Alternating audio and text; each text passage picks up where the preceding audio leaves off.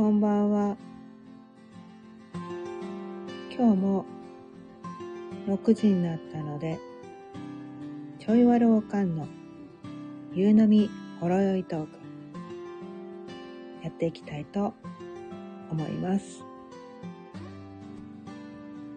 今日のお題は、目覚めるとは？というお題で伝えしていきたいと思います。まあね、今日のね、この背景のね、画像、写真、ちょっとね、おどろ、おどろ、おどろしい、おどろおどろしい画像になってて、ちょっといつもとね、かなり違ってびっくりした方もいらっしゃるかもしれないんですけど、まあ、最近ね、ちょっとなんかこう、精神的な、ま、深い学びをしてますみたいなのをね、なん何回か前にチラチラお伝えしていたかもしれないんですけど、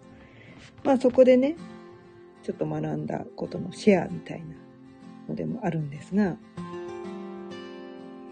まあ、今日ね、Facebook 投稿でもこれに、このテーマについて、ちらっと書いてみたりもして、今日はこれについてね、こうスタイフでももうちょっと深くお伝えしていこうかな。私のね、学び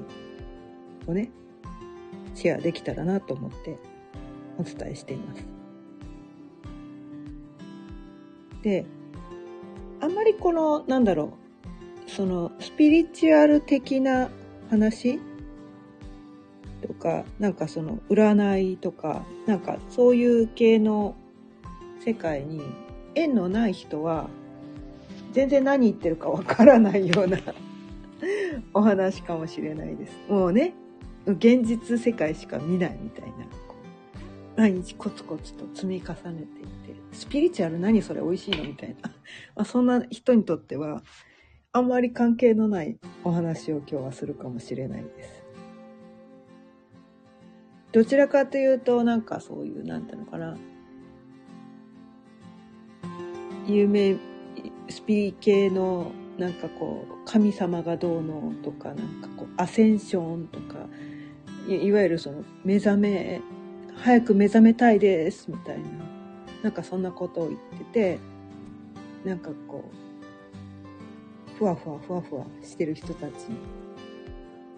にとっては、すごくなんかこう、地獄の底に突き落とすようなお話をすると思います。まあね、過去のこう私、まあ幼少期から、あんまりそのね、占いとかスピリチュアルとかっていうのはよくわからなかったんだけど、別にね、そのなんかこう、霊感があるわけでもないし、みたいな。でもなんかそういうなんか不思議な世界っていうのはひょっとしたらあるのかな、みたいな、その程度の認識で、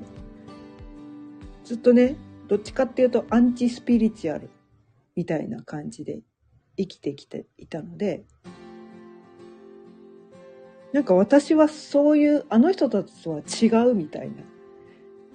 あんなスピリチュアルにはまって、ふわふわなんか神がどうのって言ってる、あの人たちはとは違うってずっと思って生きてきてたんですよ。ね。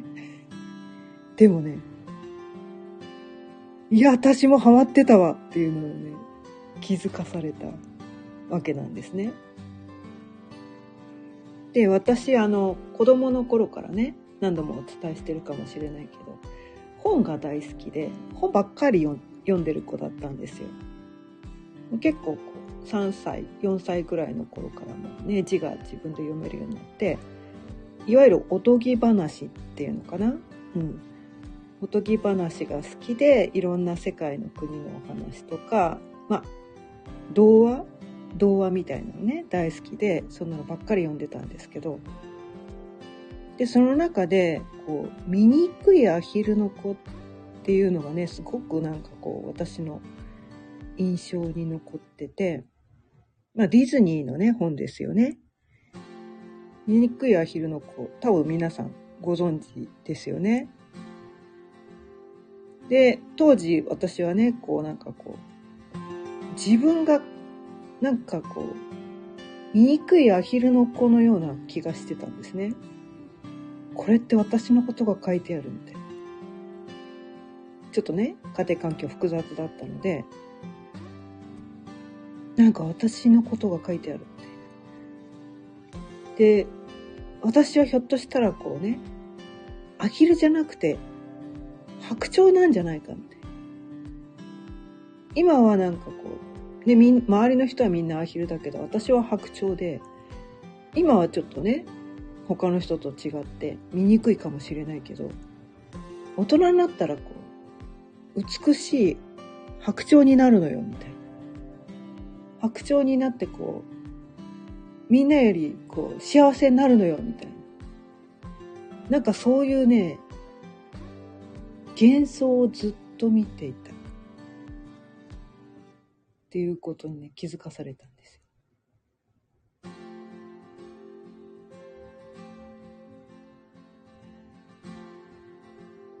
まあ、白鳥になりたいから、もうどうしたら白鳥になれるのかっていうね、まあ、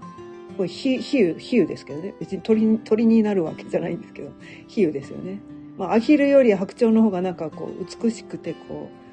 う、素敵な感じがするじゃないですか。ね。で、その、まあまあ、まあ人間に例えるとこう、人とは違う素晴らしい人間。能力が高かったり、見た目が美しかったり、なんかすごい実績上げたりして、あなたたちとは違うのよ、みたいな。なんかそういう、なんか人より上に行きたいみたいな。なんかそういう自分がいて、なんかずっとそれを目指して生きてきて、必死こいてね、頑張って。なんとか白鳥になんなきゃ、なんとか白鳥になって、他の人より上に行かなきゃ、上に行かなきゃって言って、だ、だからこうね、生きてるの苦しかったんですけど、でもね、気づいたんです、私。私、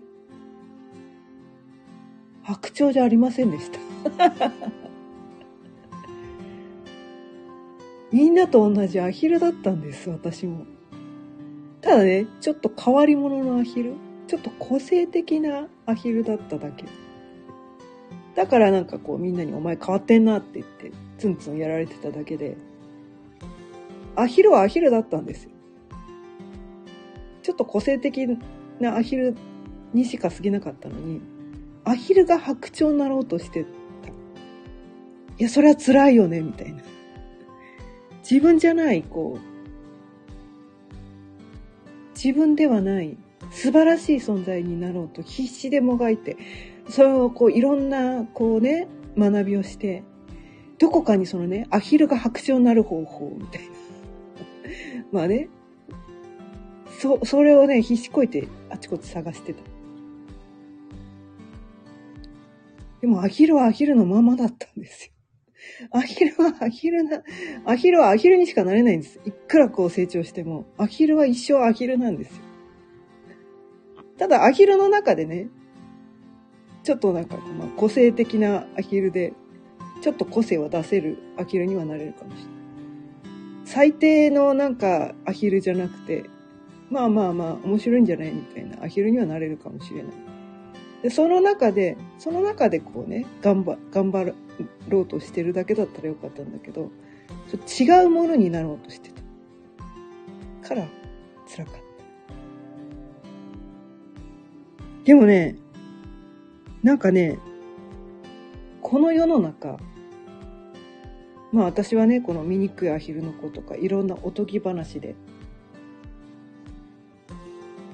まあそう、まあ、ある意味洗脳？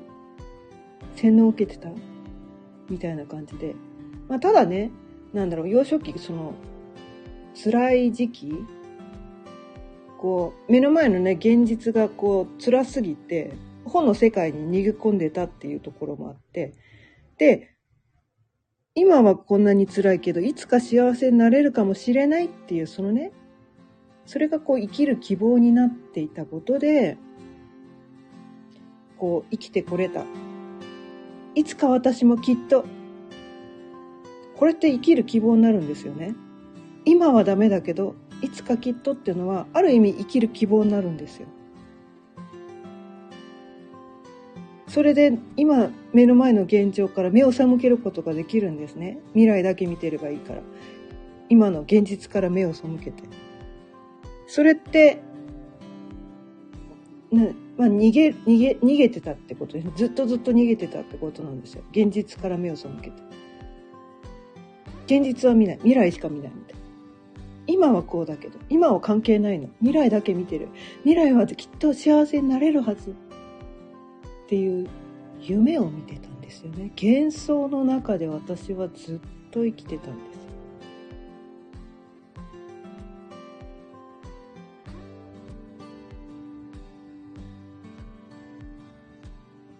でもね、この世の中そんなのばっかりじゃないですか。こう、この世に、この世の中の作品、作品じゃないな、商品？商売？になってるもの？売れているもの？売れてる本にしろ、売れてる化粧品とか、なんかこう、補正下着とか、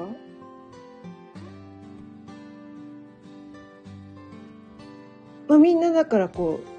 うみんなを幸せにするためにって言って作ってるのかもしれないんだけども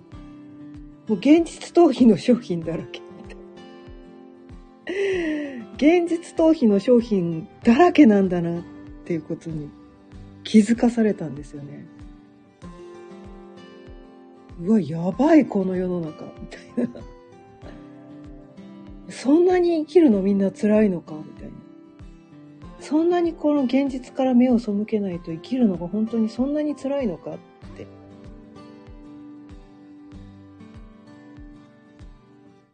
なんかねそこに気づかされてもうなんかななんだろう。自分がいつか白鳥になれると思ってたのに自分がアヒルだったっていう現実に目が覚めて。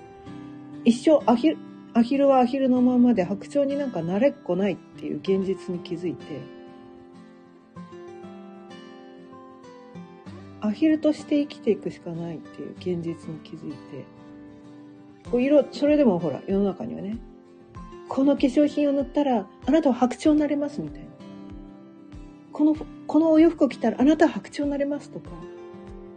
この本を読めば、あなたは白鳥になれますとか、この講座を受ければあなたは白鳥になれますとか、まあ、白鳥じゃなくても、あなたはこの化粧品をつければ綺麗な、あの、美人になれますとか、この洋服を着れば美しくなれますとか、この講座を受ければ幸せになれますとか、この本を読めば幸せになれますとか、なんかその現実逃避の商品ばっかりに溢れてて、でもほら、みんなこう、現実から目を背けたいから、そういう商品が飛ぶように売れるわけですよね。そういう夢を見させてくれる商品っていうんですか？確かに今、不幸のどん底にいて、今ね、そういうの、そういうのにすがらなければ、今、明日の命さえも生きていけないっていう状態だったら、一時的にね、一時的にそういう商品っていうのは有効なんだと思うんですよ。とりあえず死んじゃったら終わりだから。ね。だからそういう、いわゆるだから癒し、癒、自分を癒してくれるようなものっていうのかな。その現実から目を背けさせてくれるようなものっていうのも必要は必要なんですよ。全くなくなったら多分なんかね生きていけない人がいっぱいいると思うからある程度は必要なんだけどでもなんかそこにねこうそこ一回そこに足を踏み入れてしまうともうそこにとらわれてしまってそこから抜けるのがすごくつ辛いっていうか厳しいものだったりするんですよね。そのそこそのにそその現実逃避ってすごい居心地いいんですよそこの場所っていうのは。今の辛い現実から目を背けられるしすごくなんか居心地が良くてなんかそこはもう天国のような感じだったりするんですよね。まあ夢の世界ですね。まあそのまま一生終えるのもそれはそれで幸せなのかもしれないけどでもね自分の中にどこかこのままじゃいけないっていう自分がどっかにいると思うんですよね。多分その状態って。もう100%全部そこにのめり込んで100%幸せだったらもうその世界でずっと生きていくのもいいのかもしれないんだけど。人によってはなんか違うなんか違うなんかなんか違うような気がするってモヤモヤをね抱えてたりとかして。なんかこんなことやってる場合じゃない気がする。なんだろうこれは。なんだろうこれはみたいなね。それってこうなんていうのかな。そこそれがこう夢の世界だっていうのをねこう気づい気づくとなんかなんとなくこう違和感を感じ始めるみたいな。でそのねそのなんかこれってどういうことなのかっていう。今自分はどういう状態にあるのかっていうのをねなんかこういろんな方法を使ってこうねこう、まあ、学んだりとかしたりしてこうそのね抜け抜け出す方法抜け出すっていうかハマってることにすらね多分気づいてないんだけどなんかわかんないけど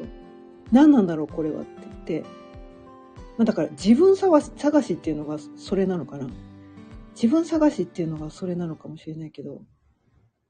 なんか本当の自分がどこかにあるような気がするみたいな。なんか本当の自分の人生を生きてないような気がする。すごく今は幸せなんだけど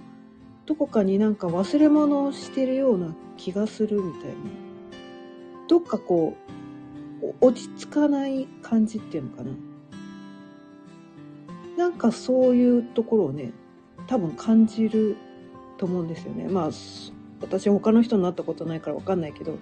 私はそういう風な自分をどこかで感じててなんか知らんけどこうねヨガやったり瞑想やったりいろんなこうなんか深い精神的な学びをしたりしてそれでねその幻想にとらわれてた自分っていうのに気づいてああそうだったのかみたい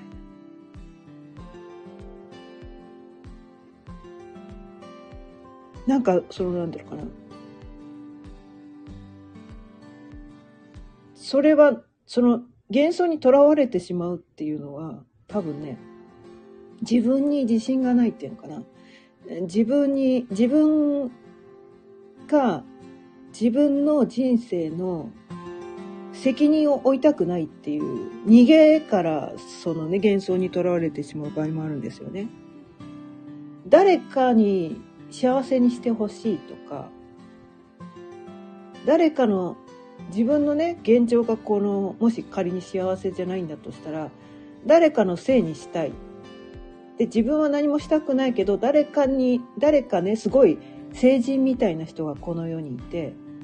その人の言う通りにすれば私はきっと幸せになれるはずみたいななんかこう自分で自分の人生に責任を取ろうとしてない状態なんですよねその何かにとらわれている状態っていうのは。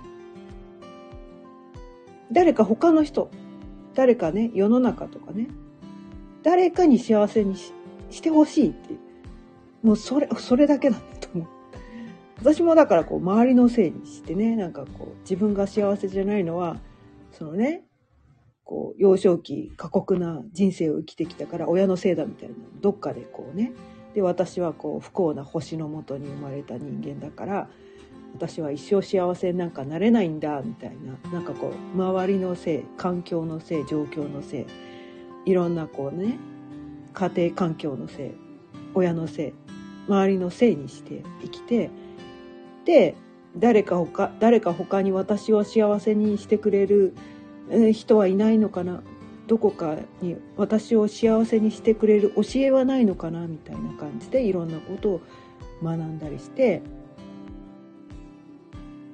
でそういうなんかちょっとすごそうな人見つけちゃその人の言う通りにしてみたけどなんかモヤモヤする。この人じゃなかった。って言って他の人の話を聞いて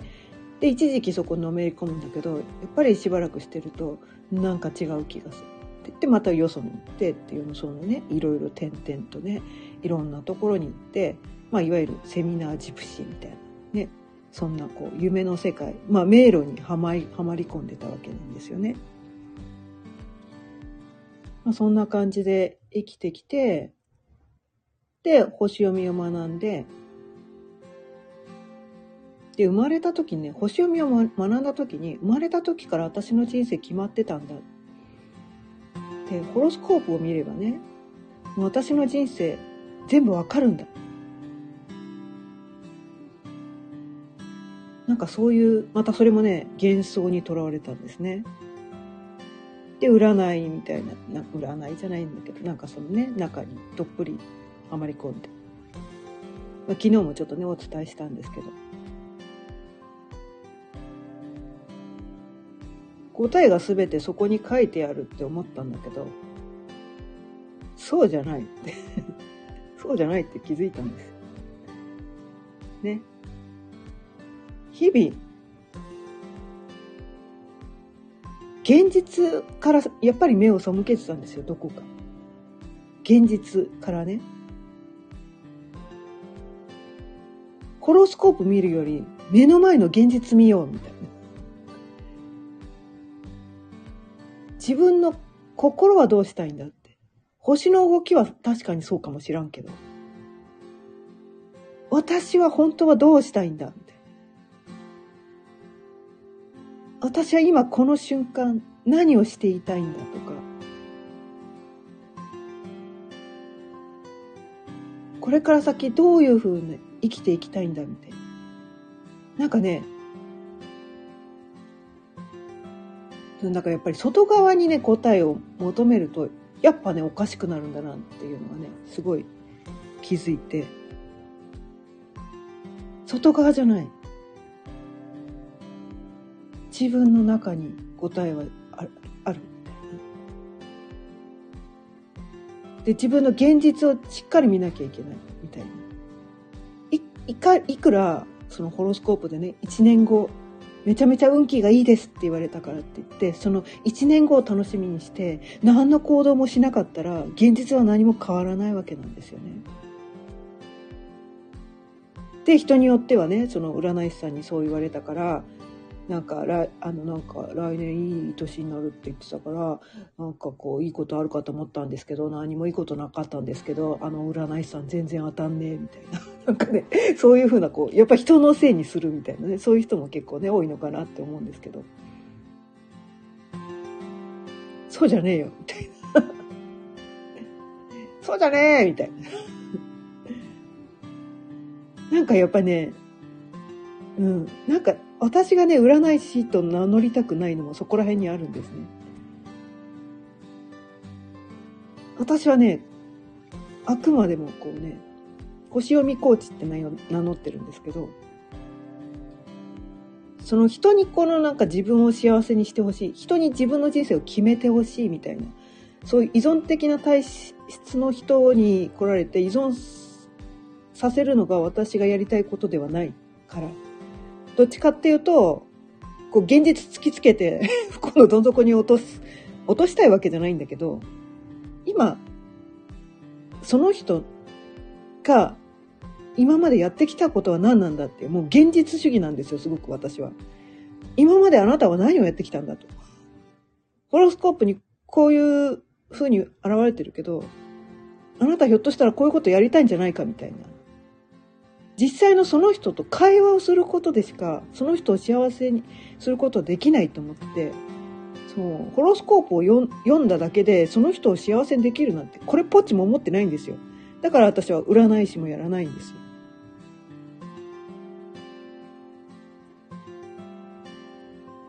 そんなんで人が、人の一生決まるわけねえだろう、みたいな。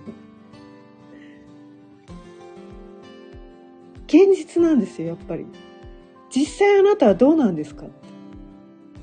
実際その、もう外見もそうですよね。喋り方もそう。発してるエネルギーもそう。確かに生まれながらの傾向はね、ホロスコープで読み取れるんだけど、そこにとらわれちゃってる人がすごく多い。現実を見ようみたいな。あなたは実際どういう人生を今まで生きてきたんですか？みたいな。そこに何て書いてあろうが、現実に現れていることがあなたの全てなんです、みたいな。今までやってきたこと今、現状今目の周り、身の回りをね、見てください。あなた持っているもの、あなたが着ている服、あなたが発している言葉、すべて、それがあなたなんです。ホロスコープ上に、あなたの個性のヒントは確かにそこから読み取れるけど、ヒントは読み取れるけどね、それだけで決まらないみたいな。そこにとらわれないでほしいみたいな。これね、今日のね、この背景の映像、画像。これね、まあ知らない人はちょっと驚いたと思うんですけど、タロットカードっていうのね、タロットカードっていろんな種類があるんですけど、これはこう、ウェイト・スミス版とか言ってて、まあ世界で一番こう、使われているカードっていうのかな、一番有名なカードっていうのかな、うん、らしいんですね。で、これはすごくなんかこう、人間の精神を発達させるために作られたカードで、もともと占いのための道具としては作られてないんですね。人間がこういうことを気づいていくことで成長していけますよみたいな。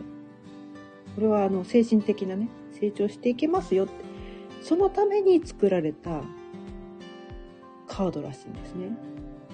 まあ、知ってる人は知ってるかわかんないけど、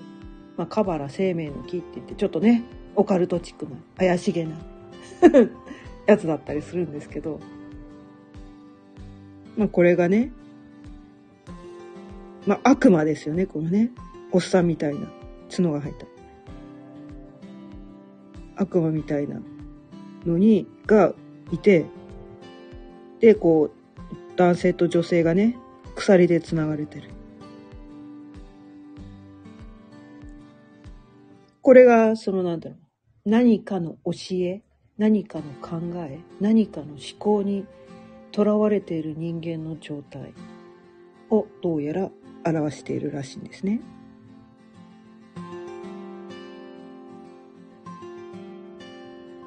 何かに依存してるっていう場合もありますね、これね。うん。でも、よく見ると、この鎖、首元ゆるゆるなのわかります？まあね、タロットとかし、詳しい人は、そんな説明するまでもないかもしれないんですけど、知らない人のためにね、説明すると。首ゆるゆるで、いつでも抜けられる状態なんですよね。囚われからはいつ、いつでも抜けられるんですよ。でも我々そのね、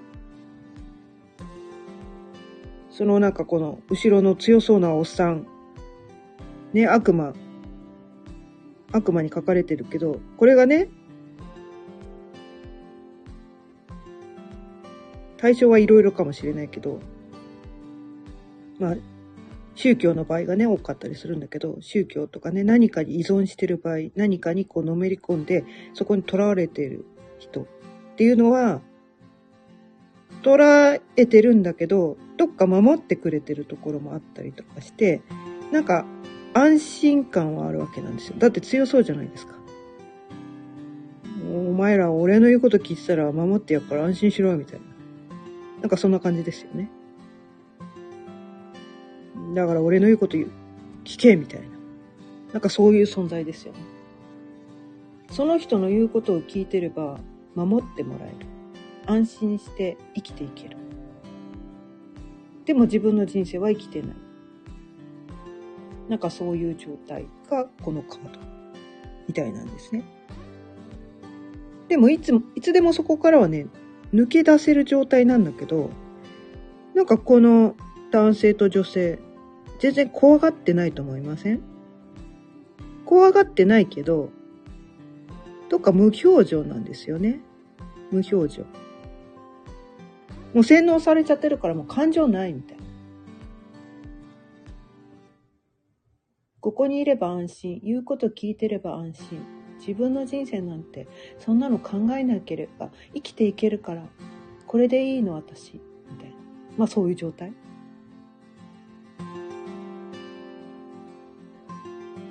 そういう状態。でもここから出ていくと鎖外してねひょっとしたらね外には魔物だらけかもしれないですよね魔物だらけかもしれない。嵐かもしれない外はね。怖いからここにいれば安心って言って出ていかないんですよね。まあ過去の私もそうでした。外は怖いから。ここにいた方が安心。別にこの悪魔が好きなわけじゃないけど、とりあえず守ってくれるし、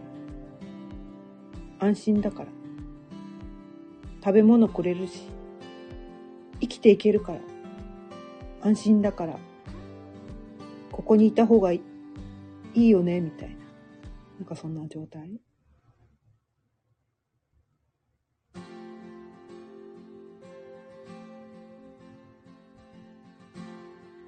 で、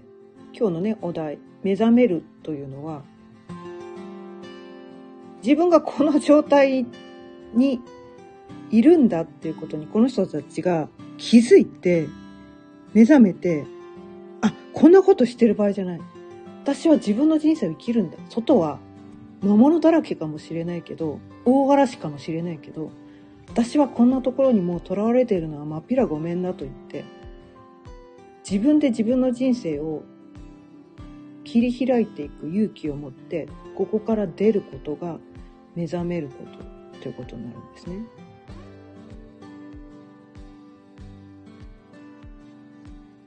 まあ怖いですよね。怖い。目覚めるの怖いんですよ。なんかスピリチュアルの世界は、アセンションしたら素晴らしい人間になりますとか、スピリチュアルマスターになれますとか、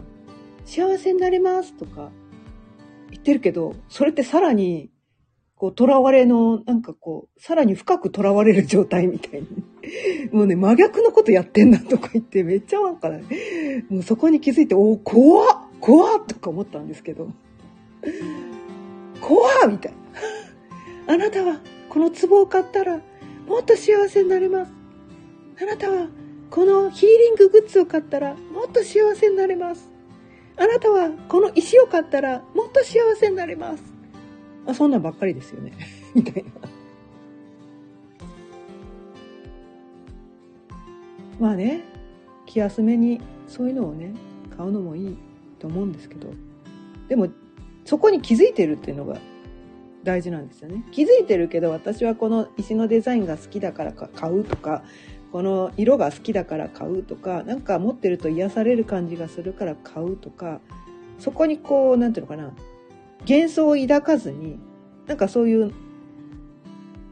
まあインテリアとして素敵だから買うみたいななんかそういう感覚で買うんだったら全然構わないと思うんだけどなんかそれを買ったら幸せになれるはずみたいななんかそんな感じでこういわゆるこう幻想にとらわれて依存してで、なんかこう、内中石だらけみたいな。なんか、それはなんか違うんじゃないかみたいな。ね。なんかそれってなんかこう、目覚めると真逆の方向に行っちゃってますよねみたいな。なんかね、そういう、で、人間はそういうふうにこう、まあ、生きてるといろんなこうね、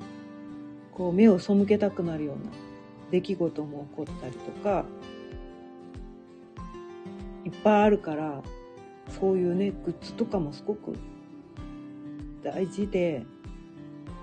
うん、そういうのも必要なのかもしれないけどそこをそこにとらわれず目を覚まして自分で自分を幸せにしてあげる。その自分で自分を幸せにしてあげるためにグッズもの力も借りるのはありみたいな。そんな感じ？そう。だからね自分で選択してるっていう感じかな。自分で自分を幸せにしてあげるっていうなんかその自覚がある上でグッズを選ぶのはいいんだけどそのグッズに幸せにしてもらおうって思うのは違うって感じかな。何かのね、何かの教えに幸せにしてもらおうとか、誰かに何かに幸せにしてもらおう。で、に、それはに、違う、みたいな。そうすると、そこに依存しちゃうと、グッズに依存しちゃうと、個買って、それで幸せになれてなかったら、もう果てしなく買い続けなきゃいけないですよね、いな。いつまでたっても幸せになれないという悪循環だから、まず自分で自分を幸せにしてあげるっていう軸を持って、さらに幸せにしてあげるために、そういうね、こうちょっとなんかこう、そういうグッズを買ってあげるっていうのが必要だったりもする。なんかそんな感じでね、やるのが目覚めるってこと目覚めってね、全然素晴らしくないですよ。もう私もね、めっちゃ誤解してた。もう目覚めたら、なんかすごいバラ色の世界が広がってるのかと思ったら違う。現実突きつけられただけです。おめえは白鳥なんかじゃねえ、みたいな。お前はただのアヒルだ、みたいな。ただね、アヒルだけど、アヒルだけど、ちょっと個性的で、まあみんな個性的なんですけどね。みんな個性的なんです。みんな個性を持ってるから。みんな個性を持ってるから。人と違う個性をみんなが持ってるから、ただその人と違うその個性を生かして生きればよかったんだよ。別に白鳥なんかなんなくたっていいじゃないか。アヒルはアヒルのまま幸せになればいいじゃんか、みたいな。で、アヒルってね、私ね、なんかね、なんか知らんけどね、アヒル好きなんですよね。あの、な、なんだろう。なんか何言ってんのか、ドナルド・ダックとかも可愛いじゃないですか。なんか、ワイワイワイワイワイワイって何言ってるかわかんないみたいな。でも可愛いみたいな。で、なんかこう、お尻フリフリして、なんか歩き方、不格好っちゃ不格好なんだけど、その不格好さが可愛いとか。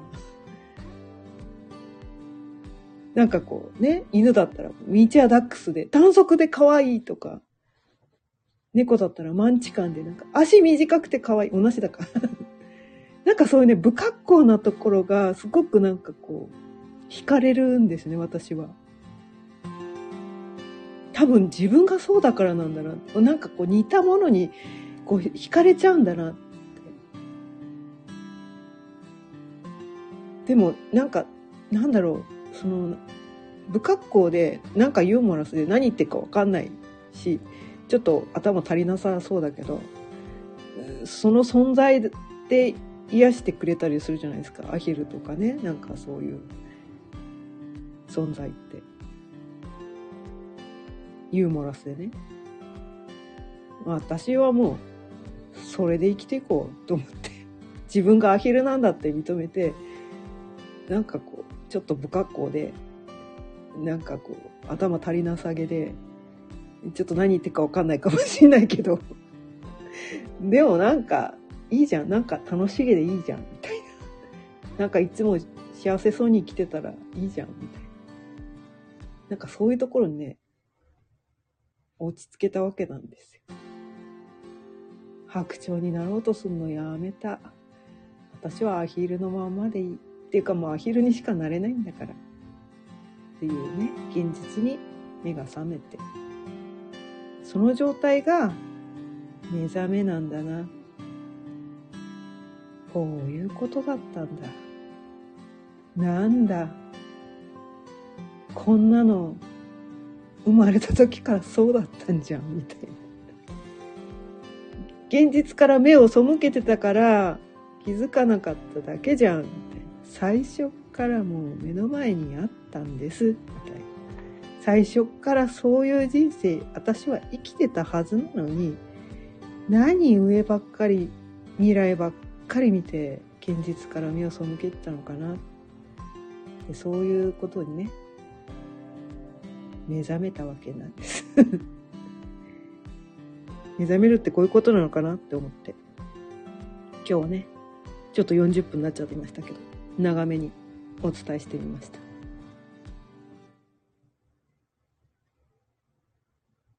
まあ今日はこの辺りで終わりにしたいと思います。毎日夕方6時からだいたい30分くらいその日のテーマを決めていろいろお伝えしています。